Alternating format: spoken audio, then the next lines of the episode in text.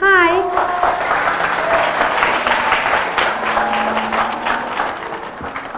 ，Hello，大家好，我是朱丹。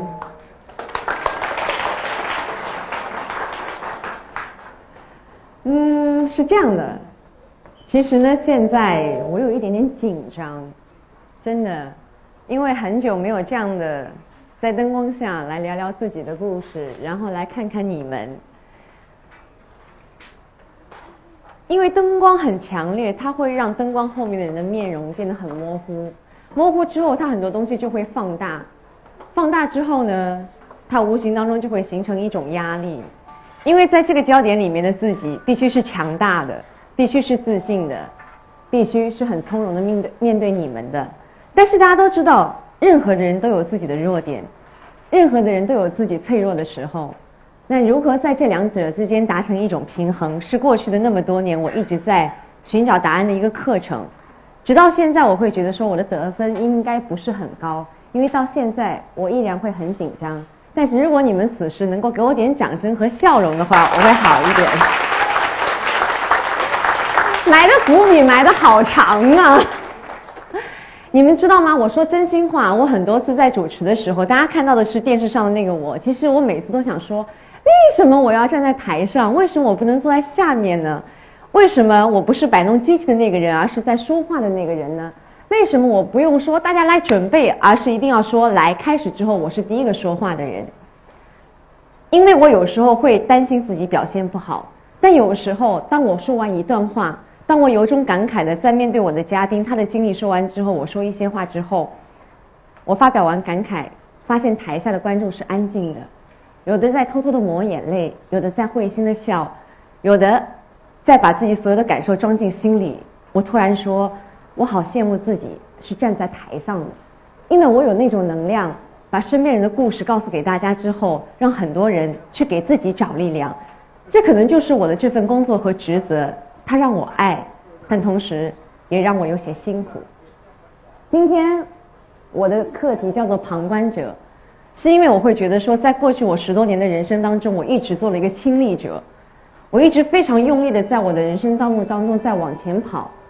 我没有停下来用一个旁观者的眼神来看看我自己，所以有一些事情发生了一些改变。很多人，我相信在现场的你们都会觉得说，朱丹是个还蛮有名的主持人吧，还行吧，也做过不少大家熟悉的节目。为什么他在那个顶峰的时候说，对不起？我想把我手里的话筒交出去，对不起，我想选择能够安静一下，对不起，我想过过我自己的生活。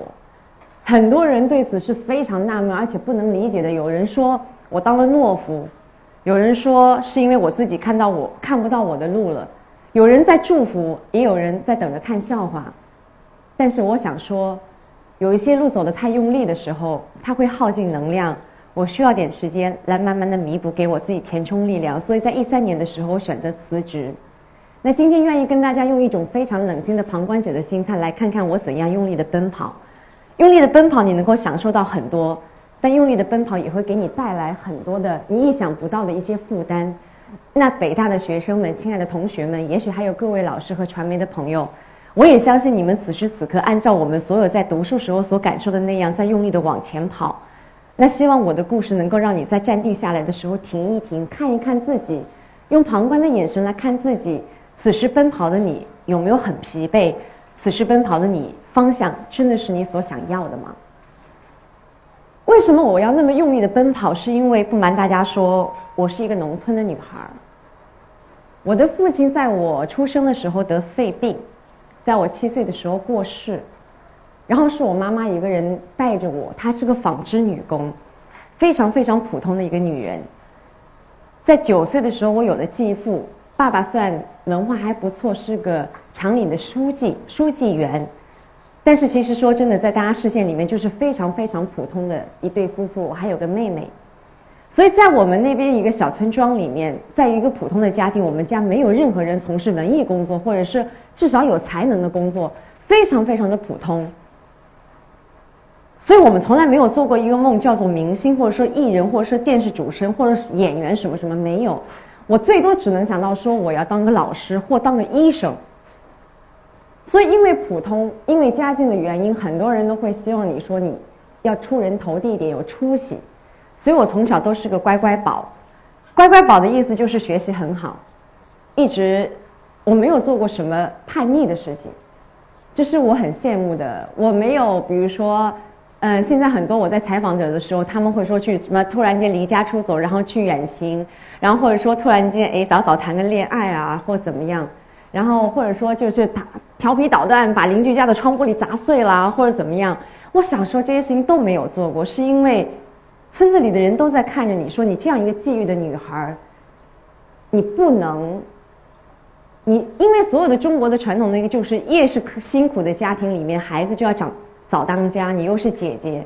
所以那个时候你没有机会给自己说一点点的任何去松懈或怎么样，说做个坏事不行，我要好好读书。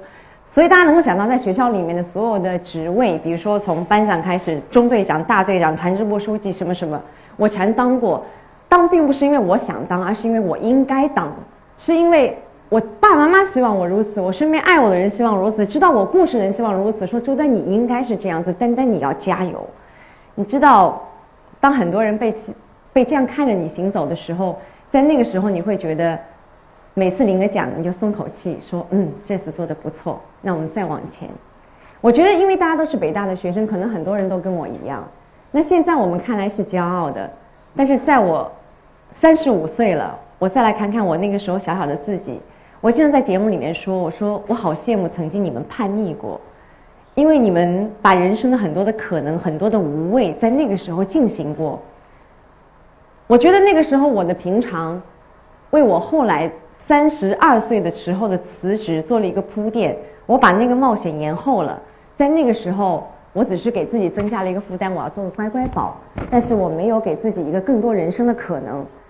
我没有办法去闯一闯，我也没有办法告诉大家说，真的撒开腿在田地里面跑，让爸爸妈妈在后面咆哮，那种撒欢和淘气是多么尽兴的一件事情。我觉得我人生可能很少尽兴在那个时候。然后后来我进大学是因为阴差阳错的跟陪同学去考试，很多明星都这样，比如到剧组去应试的时候，你陪同学去。结果面试的一定不是那个人，而是陪的那个人。我也是真的，因为我说了我很好，成绩都很好，所以我会觉得说，面对老师的时候，我只是说老师，我想跟你聊一聊，而不是说老师，我希望考你们学校，我很拘谨。没有，是因为我突然觉得说我能够跟我们村子以外的人聊天，我能到杭州，这可能是我在二十岁的时候二十年里面做的最叛逆的一件事情，就是我骗了我妈妈，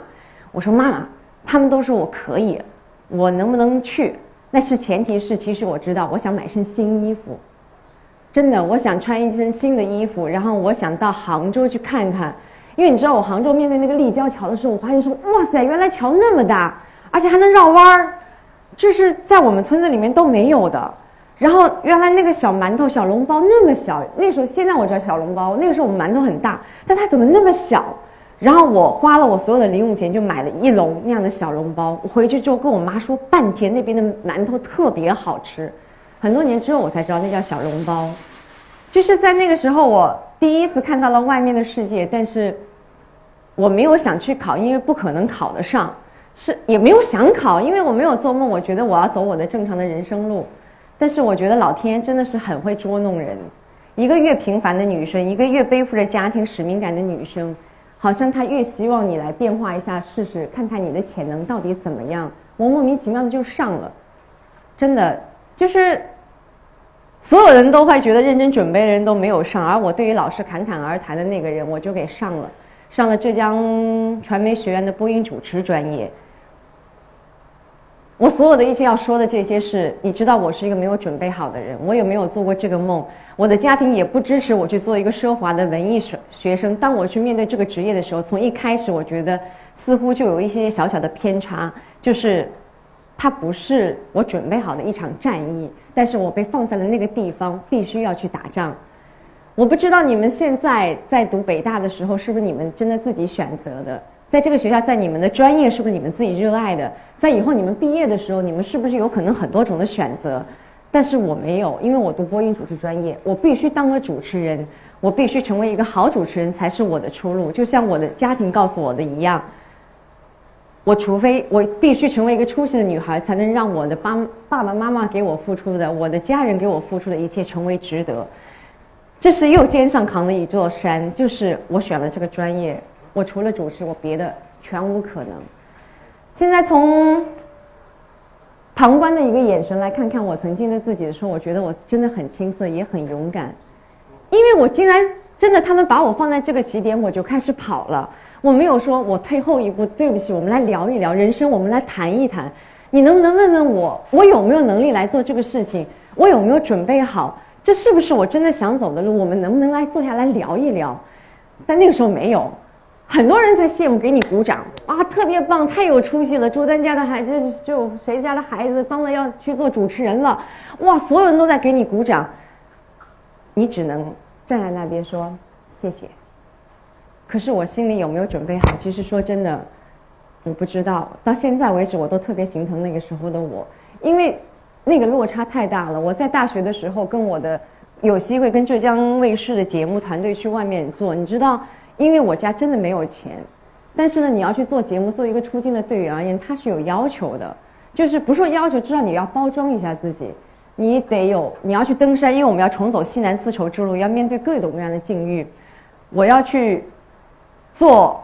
很多爬山什么，但是我没有钱。没有钱去买登山鞋，没有钱去买御寒的衣服，我没有钱去在未来路上要开销，我都不知道。我因为经常打工，所以我认识了一个广告公司的一个朋友。我那天跟他讲，我说这个机会对我而言很难得，因为我们学校只有我一个人，他们说让我做实习生跟着队走，但是我没有钱怎么办？你能不能借我一点？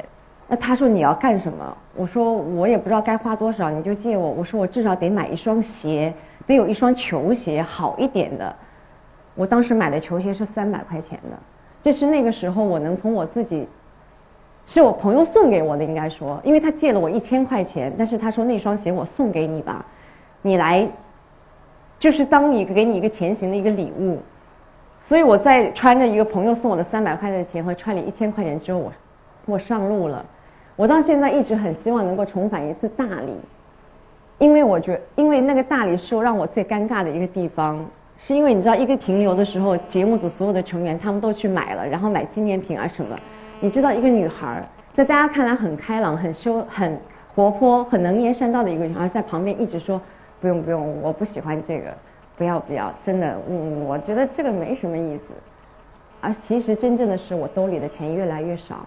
我根本没有办法去买这些。当我现在用旁观者来看的时候，我很感激自己的时候，那个时候，我是用一种相对勇敢的状态，在坦诚自己的不足，坦诚自己的羞涩，坦诚自己的不如别人。因为我并不觉得说那个人那个时候的我就低人一等，我是觉得说，这可能就是老天爷给我一个考验，他让我明白说你现在跟别人有差距，说老天爷应该。你要磨练自己的心智，你应该明白说，你需要帮让自己变得强大。有一天，你可以从容的来挥洒你自己，你可以行走在那里。但是现在，你的使命告诉你说，你还不能够，因为家人不能够给你很多的帮助。你在未来只能靠自己去行走这条路。用旁观的眼神来看，老天爷真的是要降大任于你，必先苦其心志。我觉得我的所有的一切都在那个时候，我告诉自己说，我要全力往前拼。所以进入浙江卫视之后，我一直是一个很乖很乖的员工，很非常非常努力。从我是从一个气象播报员做成新闻主播，再到最后的做节目的。你知道大家现在是有这样的一个教室什么的，我们那时候在办公室里面实习生是没有桌子的，即使你刚进入。所以我经常记得很深刻的一个事是，我中午的时候大家工作人员或者老师们会打盹儿，但是你也困，因为你要经常写稿子，那你怎么办？我就会坐在这样的一个桌子上，也没有墙依靠，就这么顶着，就这么一直一直打瞌睡。因为我老是怕老师进来了之后突然间告诉你要干嘛，然后呢，你也不能说像老师样占一个座位，你会觉得说我的身份目前是初学者，我要学你们的东西，我不能占有你们的东西。我就在那边安静的这么坐着，然后每天这个腰直的都直不起来，因为你知道那种休息是非常紧张的。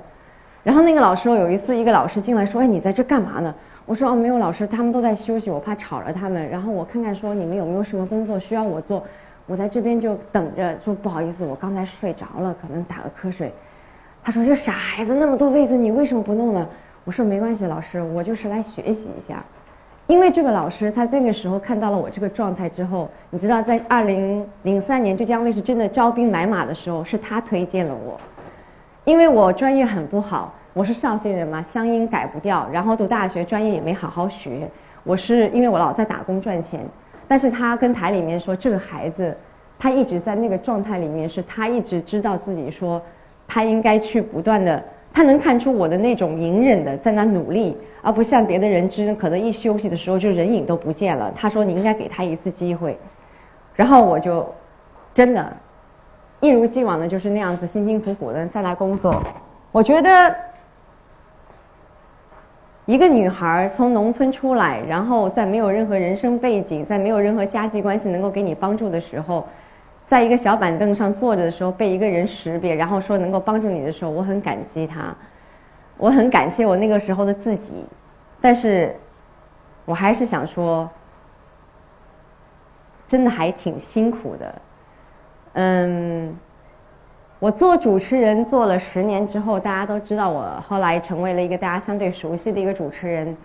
我每天的工作，那个时候大家也知道过，说我一周要主持一个四个节目。因为那是在红了之后，我今天因为老实说，我并不想把我的所有的经历赘述一遍，而是想把我几个脆弱的转折点告诉给大家，或是我自己在心疼用旁观者的眼神来看的时候，心疼的状态来告诉给大家。是因为如果没有那个时候的隐忍自己，不可能成为现在的我。然后我那个时候被那个老师里面做进了之后，然后很巧的一个节目，我就做成了后面的朱丹。我爱记歌词，我爱记歌词火了之后，我工作越来越多。然后爸爸妈妈说：“哎呀，特别开心！以前都是看别人在电视里，有一天自己的女儿也在电视里了。”然后我说：“妈妈，你知道吗？当我在电视里跟你们笑的时候，其实我很紧张，因为我怕有一天他们不喜欢我了。这种焦虑就一直紧紧地伴随着我。然后我的，因为这个，我就会更用力去奔跑。我可以说是我们台里面，我觉得还算是最认真的一个人，最努力的一个人。我那个时候一个礼拜，嗨。”拿着箱子的女孩，我这那时候一个星期我要做四档节目，然后你知道一个节目在这样的情况下，我要站四到五个小时，一天录两期，所以一天也就是说我要站的时候要八个小时，甚至是十个小时，我们一直要在舞台上站着，所以现在我都不能再穿高跟鞋，是因为我的膝盖就出了很大的问题，因为它长期的一个一个用力的一个不正常，所以希望大家以后真的少穿高跟鞋。然后那个时候，我记得我作为一个中国梦想秀，在最后一期在盘点的时候，说我在九十二天里面跑了一百五十多个城市，走了九万多公里，我帮了很多的人。但是那个时候，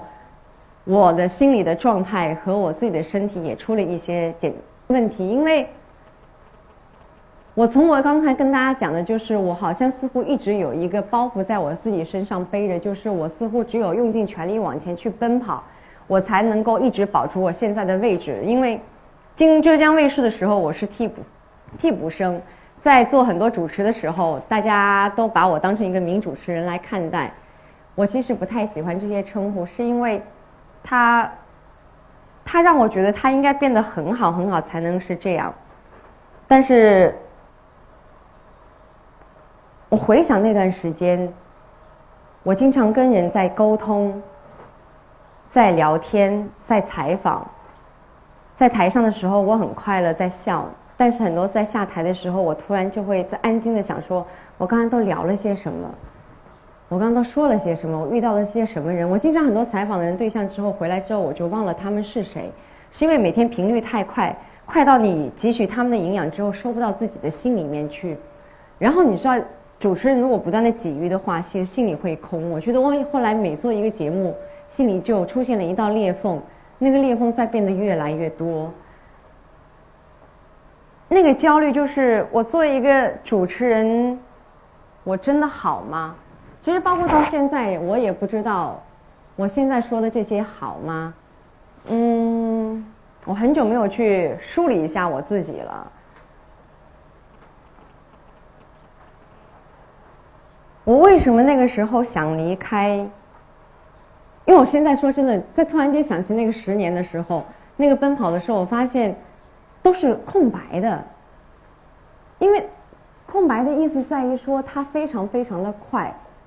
我一个朋友最近跟我说，说《一代宗师》里面王家卫的形容一个东西叫做“见自己、见天地、见众生”。但是他说，你有没有觉得你的人生有一个非常怪的情况，是你先见天地、见众生，你才去找你的自己？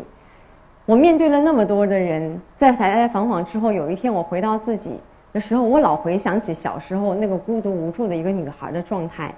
然后我经常想要去抱抱她，安慰安慰她，然后。在我辞职的时候，我觉得我也是这样子。我有点想不，嗯，我有点特别渴望，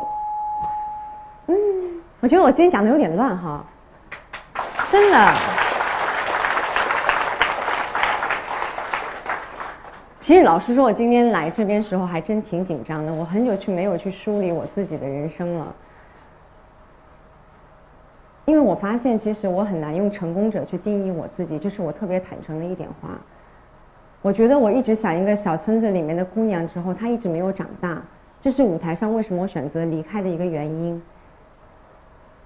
我很害怕大家叫我名主持人，所以我今天突然间的很很迷惑，说我能够跟你们分享些什么。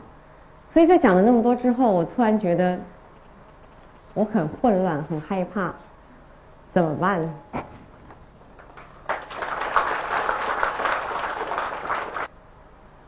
我想先介绍一下，今天应该会有一些人是我最近要做一个节目所认识的一些特殊的人，他们是一些肥胖者，这是我在最近这三年我因为经常健身所遇到的他们。然后他们先看看他们跟我一样，现在目前也遇到了一些困难。我们先看他们是现在想说什么吧。对，你知道妈妈有一件什么好事情跟你分享吗？我觉得她是一个小公主，我不想因为她慢慢慢慢长大了嘛，我不想她因为我胖的问题，然后被别人歧视或者看不起，或者怎么样，让他觉得很自卑。所以我觉得现在他还不懂事儿，才几个月，然后他可能知道他妈妈是谁，但他可能还不知道妈妈很胖，然后有什么很大的影响。所以我觉得趁这几个月吧，等他一岁多或者两岁之前，等他有这样的意识了，或者两岁以后要上幼儿园了，不可避免要面对这些问题，我就再也来不及了。所以我现在觉得我很迫切的想要改变，想要给她一个最好的妈妈。这些女孩是最近因为我要做的一个节目所遇到的一个三个选手，然后我觉得我现在跟他们一样，我需要一些改变。其实他们遇到的问题是肥胖带给他们的困扰，我现在遇到的问题是如何从容的再次享受我的舞台，享受我的话筒，享受在那么多人面前说话。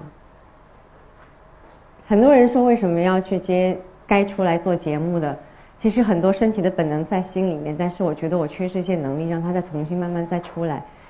所以为什么我愿意接这个节目？是因为我想跟他们一样去对话，他们把我当女神，他们才是我的偶像。因为他们在生活中遇到的那时候很多的困境、困困难，是我在很多心里面也要去面对的。所以突然间，我不是一个他们的主持人，而是一个陪同者，需要经历很多的克服。那今天我已经把我最笨拙、最自卑、最无助的我呈现给你们了。因为今天这个演讲，我从一个礼拜之前就焦灼，我一直不知道我该讲什么，是因为我说我没有准备好。然后我的几个朋友还有我的经纪人也一直都知道。因为是每天在录影之后，我发现是我没有准备好去把我自己的心里面的无助呈现给你们。他他们比我勇敢，他们要把自己的无助，并且在一段时间里面改变。所以我希望我跟他们一样，用一百天来完全呈现一个不一样的自己。突然间今天变成一个励志，就是你们所熟悉的那个朱丹，希望在一百天之后能够再次的出现。他是从容的，能够优雅的讲述的，是能够把今天所有的一切能够告诉你们到底发生了什么的。而今天我不行。但是我今天非常开，非常需要跟大家来介绍这三个先，这三位女孩，甚至更多的人，是因为跟我本人无关，而是跟这个要传递的有关。因为是希望大家知道，除了我们现在空气，除了我们现在环境，其实还有一个很现实的问题，肥胖症也在越来越多的威胁着中国很多人的健康。现在我们可以通过大屏幕，我们先来看一些数据。有一个值叫 BMI 值，我希望现场的很多朋友可以自己测一下。但是我目测一下，目前你们似乎都没有过重或者是肥胖的这样的一个困扰。BMI 值它是一个能够测量你目前身体健康肥胖状况的，就是以公斤为数值的一个重量除以以米为单位的一个身高的平方，你就可以测出一个 BMI 值。BMI 值如果大于二十五的话，你已经是一个超重者；如果大于二十八的话，你就是一个肥胖人员了。所以现在你们如果有纸笔的话，不用记录我的话，只要记录我目前的笨拙，然后来算算自己的 BMI 值到底是多少。那关于 BMI 值，目前超重的中国已经有三点五亿的人口了，而如果肥胖比 BMI 比超重是更严重，目前在中国已经是有六千多万的人口，它相当于湖北一个省的人面积那么多。但这一些是在严重的影响着我们的身体健身体的危害的。六千万整整一个湖北的人在面临，你知道，一旦你进入这个过重或者是肥胖了之后，他的人的寿命是会减短。如果人的正常寿命是七十五岁的话，他们的寿命只有六十七岁，整整少了七到八年的时间，而他们会有很大长的一段的时间，将会在非常的焦灼和在身体的一个折磨的状况下去进行，因为因为有非常非常多的病痛。缩短了二十年的时间，没有能够好好的享受人生，这是一个很大的缺陷。所以我希望在座的每一位朋友都不要成为一个过重者，当然更不要成为一个肥胖者。但是肥胖者不在于现在你们的阶段，而在于以后马上要面临的，比如说像是求职的时候会引起肥胖，比如说在你结婚的时候会引起肥胖，你在生育的时候会引起肥胖，而这种肥胖一般的时候很难去发生逆转。这个节目呢，将会是在十二月十六号周三晚上的二十一点，在江苏卫视再会播出。希望大家能够关注。在那个节目里面的朱丹是一个比较职业的朱丹，是一个表现还行的朱丹。但是今天对于一个演讲者朱丹而言，我非常非常的失败。我跟我的经纪人说，这可能我在之前就说，这可能是我遇到最紧张的一次。但是今天很抱歉，我真的把它搞砸了。我觉得我特别开心，我把它搞砸了一次。我伪装了十多年，一直伪装自己是一个很要强、很坚强、很有能力的人。但是我发现我心里有一个灰姑娘，她一直都没有长大，她一直都没有准备好。所以三年的时间看来还不够，我需要更长的时间去面对自己。因为老实说，在为什么我那个时候会辞职，是因为我出现了抑郁倾向。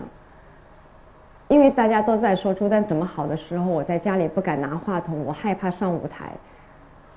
有一天我出门的时候，我不敢下床，因为床突然开始摇晃，然后我的卧室的门变得很大的很大，然后我拼命给台里的同事打电话，我说对不起，我好像我是我控制不了我自己了，我害怕上舞台。真的是因为发生了那样的状况之后，我发现我不能再继续。有一次我在圆梦的时候，在做《中国梦想时，为什么我离开那个节目？是因为我突然间发现一段能必须要背的词，我背不下来了。我一遍一遍的说，就像今天我其实有想好要说什么，但后来发现越来越力不从心。然后我在失败了之后，我拼命的跟那个我被圆梦者鞠躬，我说对不起。然后我就开始疯狂的揪我自己的头发，那是我心里面最黑最黑的一个洞，我一直在害怕面对它。其实真的不要看一个人有多么的阳光，在每个人背后都有一片阴影，只有自己能懂。但是很抱歉，我很今天很糟糕的把这个阴影给你们看了。我突然发现，今天之后的人生估计会变得很糟糕。我们不知道该怎么跟媒体去解释这样的一个朱丹，和跟你们去解释这样一个朱丹。也对不起江苏卫视，也对不起北大的各位老师对我的信任，很抱歉。今天我很失败，sorry。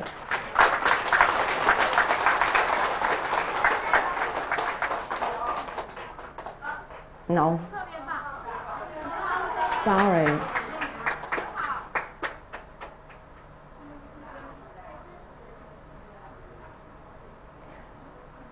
我在舞台上经常去鼓励那些弱者，说：“一请你们加油。”